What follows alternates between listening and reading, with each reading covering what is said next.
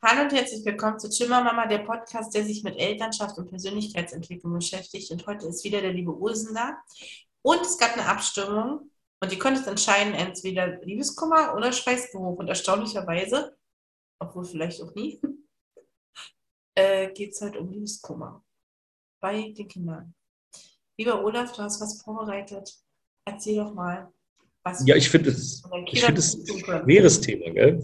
Ich finde, Liebeskummer ist ein schweres Thema, äh, weil es, es, betrifft ja, es betrifft ja auch lange uns, ne, wenn wir dann unsere Beziehungen und so on-offs haben. Und, aber ich glaube, so der, der allererste, ah, das allererste gebrochene Herz bei so einem Pubertier oder bei so einem Kind ist natürlich schon ein bisschen was Besonderes. Gell? Mhm. Und ähm, ja, ich denke so, man, man, man sollte sich dann eben vor Augen halten, wie war es denn bei einem selber? Ne? Also äh, wie, wie fällt ihm da der Boden weg und verkriecht man sich und weint und schreit ins Kissen, gell? Und äh, ja, und im Prinzip, im Prinzip ist es ja so. Gell? Und äh, ich glaube dann so mit dem, mit dem Lauf der Jahre und dann eben hier und da eben auch Erfahrungen, Erfahrungen, Erfahrungen kriegt man es dann hier und da vielleicht schon ähm, abgeholt, ein bisschen bearbeitet, obwohl vielleicht die ein oder andere Trennung dann vielleicht auch doch manchmal noch ein bisschen mehr wehtut als eine andere. Ja. Weißt du, wie ich meine? Ja, es gibt hier Menschen, die mehr Einfluss haben. Mhm. Und es gibt Menschen, wo man halt weiß, okay, das war jetzt eh nie was für immer. Ja.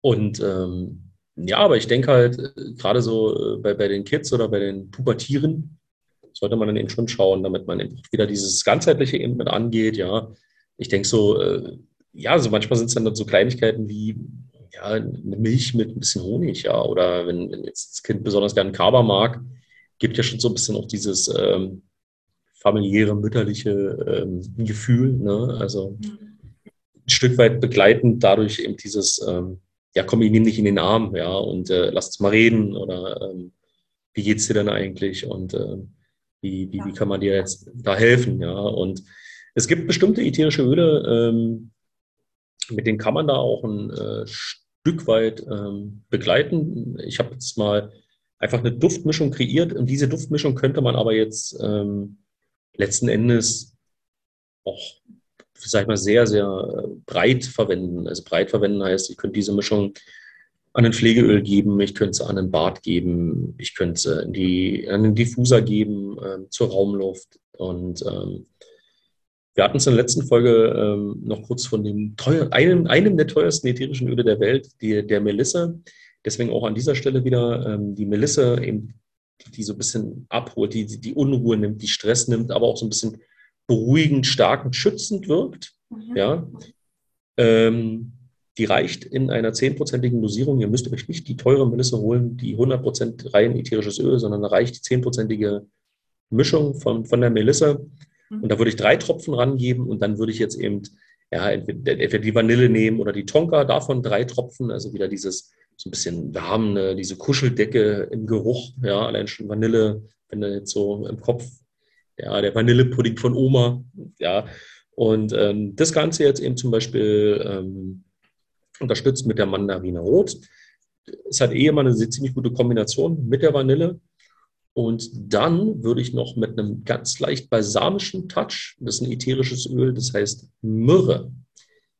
Kennst du wahrscheinlich auch aus der biblischen Geschichte. Und die Myrrhe, die wirkt sanft, aufrichtend, ähm, heilt seelische Wunden und wirkt so ein bisschen inspirierend. Und dann haben wir jetzt schon so aus den ätherischen Ölen zumindest mal so eine Kombination, die einerseits so ein bisschen umarmt ja, und so ein bisschen in den Arm nimmt und äh, dort begleitet und andererseits aber auch so ein bisschen beruhigend wirkt, den Stress nimmt, aber eben dann auch so ein bisschen schon seelisch aufrichtet, um erstmal die Gedanken wieder ja, klären zu können mhm. und zu schauen, wie geht es denn jetzt eigentlich weiter. Denn oftmals sind, ist man ja gerade nach äh, dem ersten Liebes, Liebeskummer oder beim ersten Liebeskummer äh, zu Tode betrübt ja, und äh, weiß gar nicht, wie, wie soll es dann jetzt eigentlich weitergehen.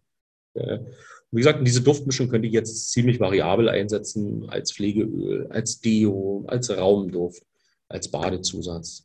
Mhm. Äh, aber ich denke, so vom Ding her, welche ätherischen Öle man sich da vielleicht ein bisschen anschauen sollte oder könnte, denke ich mal, dass das damit ganz gut abgeholt ist. Wie war denn dein erster Liebeskummer, liebe Mama im Einklang? Tatsächlich habe ich gerade überlegt, erstens mal, mein erster Liebeskummer, glaube, hatte ich mit 14. Obwohl. Nee, ich, ich habe ja eine Sandkastenliebe. Mhm. Ähm, das war jetzt aber, das war schon eine Form von Liebeskummer. Aber wir waren halt sehr lange miteinander verbunden. Ich hatte ehrlich gesagt auf im Erwachsenenalter ein bisschen die Hoffnung, dass er dann doch derjenige wäre. An meiner mhm. Seite. Ähm, ist er aber nie. Ich kann es dir gar nicht sagen mit dem Liebeskummer. Ich weiß, dass ich damals, als ich 14 war, da hatte ich irgendwie mal kurz einen Freund und war kurz verschossen. Ähm, ich kann dir aber den Namen auch nochmal sagen. Ich wusste, dass der viele Brüder hatte und die alle sehr hübsche Jungs waren. Und damals hat tatsächlich, ich habe irgendwie Nachmittag geheult und dann musste ich auf meinen Bruder aufpassen. Und dann irgendwie war nach dem Tag auch das für mich erledigt. Also es war so ganz schnell, so schnell wie ich mich verliebt hatte, so schnell hätte ich mich auch wieder entliebt. Richtig, richtig, richtig schlimm Liebeskummer hatte ich im Erwachsenenalter dann mal. Ja, das hat ein bisschen länger gedauert.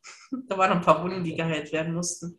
Also, oh, das kenne ich auch, ja. Also, ja. Ich, also bei mir auch so das Schlimme war schon auch im Erwachsenenalter. Also ich habe auch überlegen müssen, jetzt bei mir als Kind, Jugendlicher, ich weiß, damit auf jeden Fall meine Mutter für mich da war. Und also eigentlich immer, also aber gerade eben so beim ersten Liebeskummer als Kind. Aber im Erwachsenenalter war es äh, schlimm. Also, und lang, und lang. Ich, ich weiß gar nicht, ob meine äh, Mutter das so mitbekommen hat, dass ich in den, also jetzt meine Sandkastenliebe, dass ich so krass in den verschossen war. Ich weiß noch, dass ähm, ich den ersten Kuss von ihm hatte, auch so ganz niedlich, so kindermäßig. Mhm. Und ich habe mich damals in den ja verliebt. Der hat damals sein, ähm, wir waren ja Dauercamper, also waren fast das ganze Jahr auf dem Campingplatz, sind halt nur eigentlich in den kalten äh, Monaten dann halt in die Wohnung. Und ähm, da gab es einen Jungen, ein paar Stellen weiter, Andi. Und der hat sein Wellensittich gesucht. Also er hatte immer wohl jedes Jahr einen neuen Wellensittich, weil die immer weggeflogen sind. Und der kam halt irgendwann an und sagte, ja, ich suche hier meinen Wellensittich, vielleicht wollen Sie mir helfen. Der ist gerade noch dort und dort gesehen worden und da sind wir wirklich losgegangen und ich war so, boah, oh mein Gott. Und da war ich auch, weiß ich nie, sieben, acht, acht. Okay.